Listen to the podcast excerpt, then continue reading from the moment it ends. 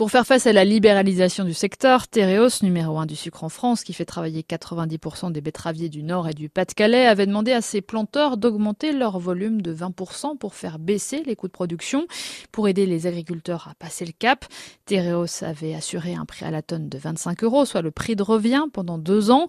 L'année dernière, le contrat a été respecté, mais cette année, avec la chute des cours mondiaux, au plus bas depuis 10 ans, à cause d'une surproduction en Asie, la coopérative a annoncé à deux jours du versement du deuxième à compte qu'il manquerait 6 euros par tonne.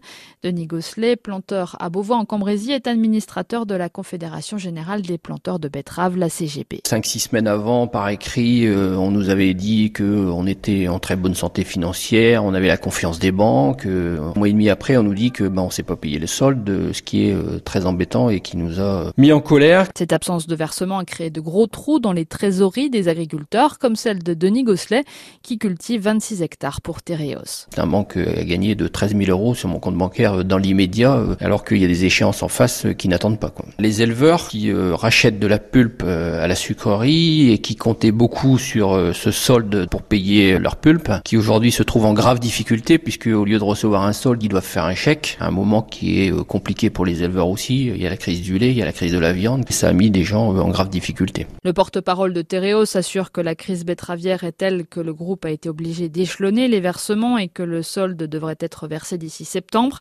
Le porte-parole qui rappelle que chez les concurrents, cinq sites seraient menacés de fermeture, ce qui n'est pas du tout à l'ordre du jour dans la coopérative.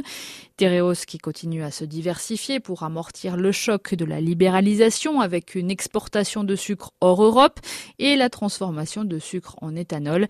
Mais de plus en plus de planteurs sont méfiants par rapport à l'optimisme de la coopérative et certains pourraient arrêter la betterave mais ça n'est pas du tout évident. Quand on est engagé dans les coopératives, on est engagé euh, pour des périodes de 5 ans, donc on peut pas arrêter la betterave euh, d'une année sur l'autre. La betterave, elle a aussi un intérêt euh, économique, ou en tout cas elle en avait un puisqu'elle avait une certaine rentabilité. Elle a aussi un intérêt agronomique dans nos assolements, puisque dans le Nord-Pas-de-Calais, ça s'intègre très bien dans nos assolements. En attendant une amélioration du marché, la CGB et l'État sont en train d'étudier des outils de stabilisation des revenus pour les planteurs pour limiter la casse en cas de chute des cours mondiaux.